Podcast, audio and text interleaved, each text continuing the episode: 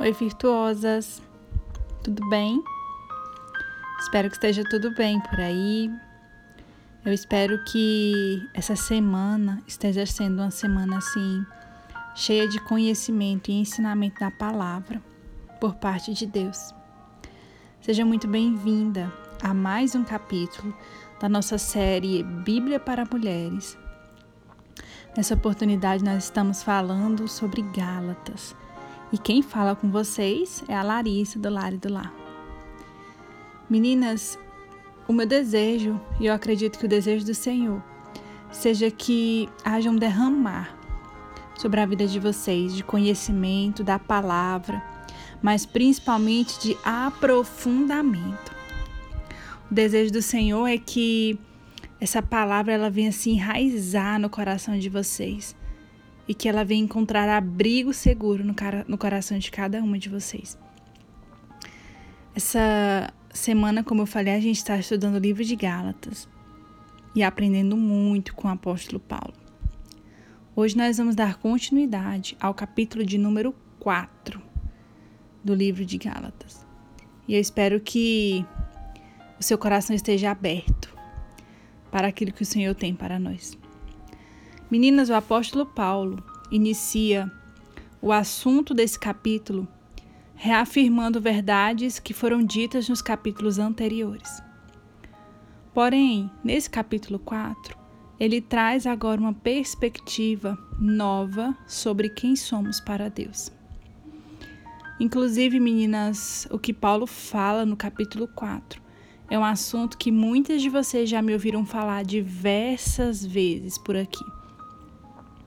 Isso porque esse assunto foi a chave que virou em minha vida e me fez entender quem eu era em Deus. E através dessa verdade eu entendi o que eu podia ser e fazer. Paulo vai falar sobre identidade. Olha só, para a gente começar, Paulo faz uma comparação sobre a figura do herdeiro e a figura do escravo. Paulo afirma que um filho possui direito a uma herança, correto? Quando um pai ele tem alguns bens, é, o filho ele é herdeiro naturalmente, ele não se esforça para isso, né? Ele vai herdar aquilo que o pai um dia vai deixar para ele. Só que esse filho, ele só pode assumir, né, essa herança quando a figura do seu pai não estiver com ele, e também se ele ainda for menor de idade, ele não assume essa herança só quando ele chegar à maioridade. Ainda assim, ainda hoje é assim, meninas. Então, Paulo ele traz a figura desse filho que possui direito a uma herança e que só pode assumi-la quando atingir essa certa idade.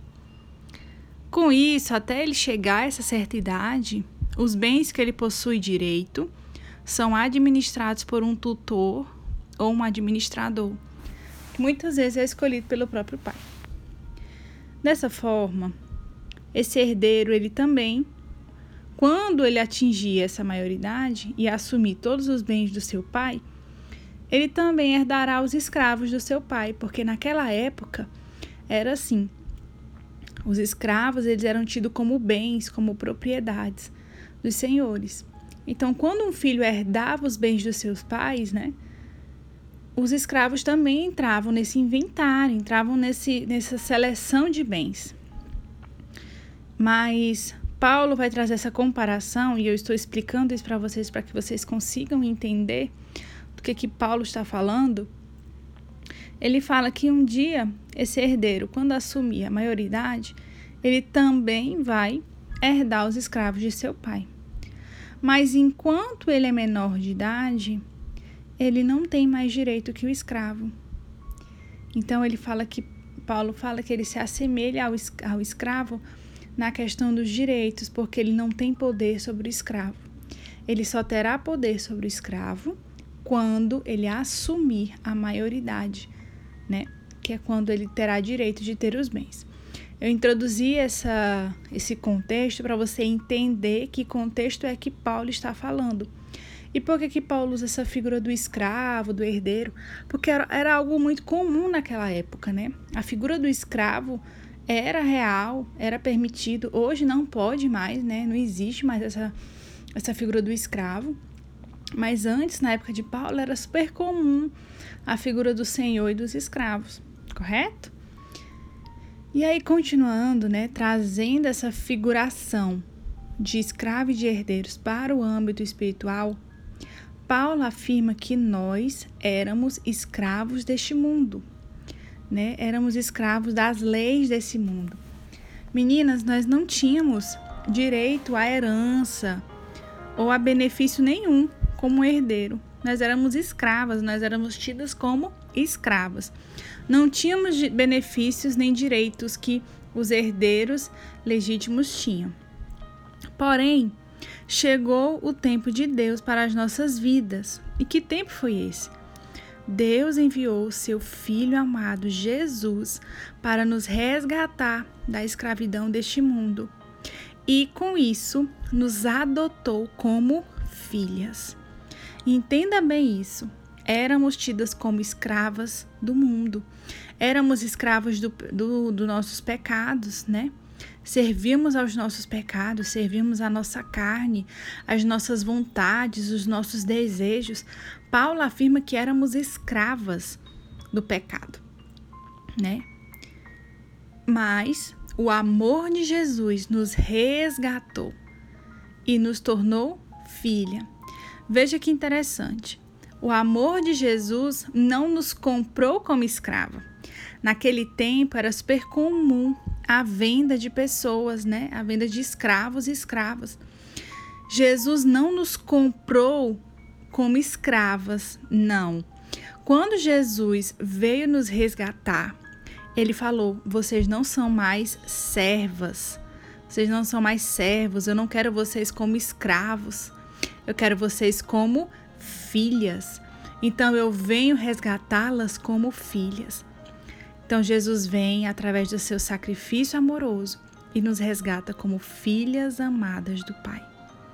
E essa é uma verdade que eu quero que você cele no seu coração. Nós somos filhas. E por esse motivo, o Senhor nos concedeu o Espírito do seu Filho, Jesus. E por meio desse mesmo Espírito podemos clamar: Abba, Pai. Nós temos em nós o Espírito de Jesus e esse Espírito de filha pode chamar meu papai. Olha que revelação importante. Jesus é o Filho amado de Deus.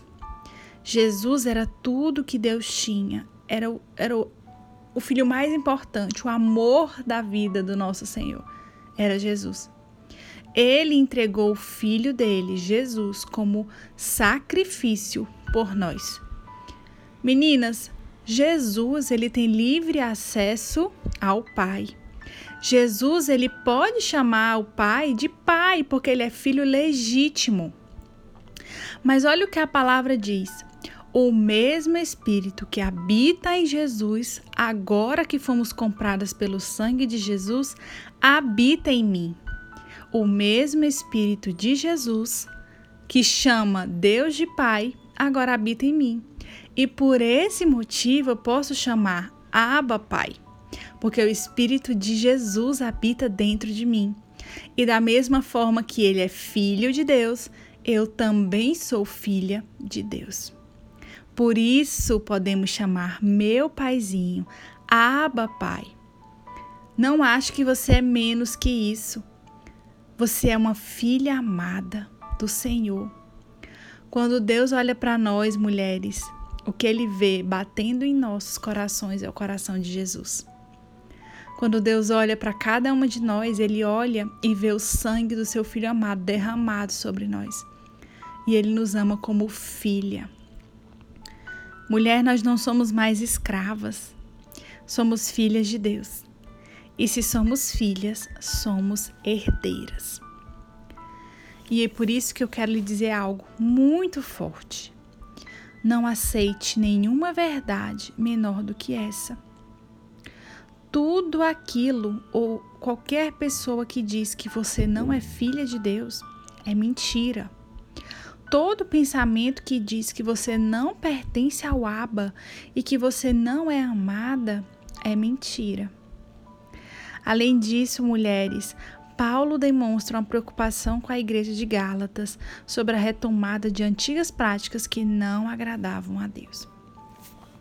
Mulheres, é como se mesmo depois de conhecer Jesus, entender o seu sacrifício, entender que o amor de Deus, a sua misericórdia, a sua graça me resgata e me liberta, e que o sangue de Jesus é suficiente para me salvar. Mesmo depois de entender tudo isso, os irmãos da igreja de Gálatas tinham e retomavam costumes antigos, principalmente de idolatria a outros deuses, né, algumas práticas que havia no meio da igreja, a, igreja primitiva, né, que eu falo, que justificavam a salvação. Então, existem algumas práticas que, dentro da igreja, eram tidas como um requisito para ser salvo. Amanhã, no capítulo 5 e 6, a gente vai ver um pouco melhor isso, mas, por exemplo, o ato da circuncisão nos homens garantiam que eles eram povo de Deus. Jesus veio para quebrar isso. Existe ainda, né, algumas é, igrejas que praticam esse ato da circuncisão nos garotos, nos homens, porque é uma tradição judaica. Meninas, mas Jesus veio romper com isso. Já pensou se só aqueles que fossem circuncidados fossem considerados povo de Deus? Que seria de nós? Meninas, o sangue de Jesus já me garante que eu sou povo dele. Já me garante que eu sou dele. Por isso, Paulo estava tão preocupado com essa igreja, porque eles começaram a retomar práticas antigas para garantir que fossem salvos. Isso serve para nós também, mulheres. Nós somos novas criaturas em Cristo. Se antes nós usávamos, por exemplo, da mentira, a gente não pode mais fazer isso. Se antes nós éramos orgulhosas, se antes, antes nós éramos mulheres respondonas, desobedientes, hoje, depois de conhecer a Jesus, nós não podemos mais retomar essas antigas práticas. Então pare e pense. Que tipos de práticas que não agradam a Deus que eu continuo praticando? Mulheres, outro ponto crucial dessa palavra é o relato de Paulo a respeito do tratamento dos irmãos com ele. Olha só.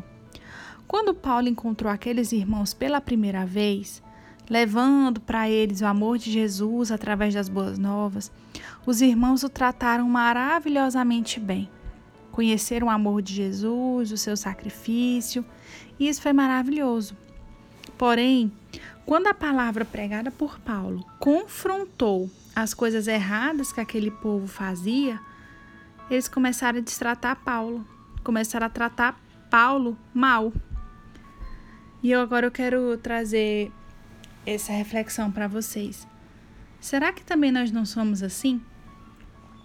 Enquanto a palavra de Deus agrada aos meus ouvidos, ah, eu amo o Senhor. O Senhor é meu Deus, eu sirvo ao Senhor de bom grado, estou presente no meu devocional, no meu secreto todos os dias. Enquanto a palavra amacia o meu ego, eu estou aqui rente com Jesus. Mas quando essa palavra confronta os meus erros, os meus pecados, ah, mulheres, nós não gostamos. E às vezes até deixamos de lado Deus e a sua verdade, simplesmente porque a sua palavra confronta algo de errado em nossas vidas. Vocês concordam comigo que nós somos assim? Mulheres, isso é preocupante. A dor que Paulo sentia por esse, esse tipo de coisa acontecer, ele comparou com dores de parto. Imagine só, é dolorido ver pessoas que conheceram a verdade retroceder e se perder em meio a falsas palavras pregadas por falsos mestres, ou até mesmo pessoas que se diziam da fé, mesmo conhecendo a palavra e a Jesus. Meninas, finalizando o capítulo, Paulo faz uma nova comparação sobre a lei e a liberdade em Cristo. Ele diz e relata sobre a vida de Abraão. Abraão teve dois filhos, Ismael e Isaque.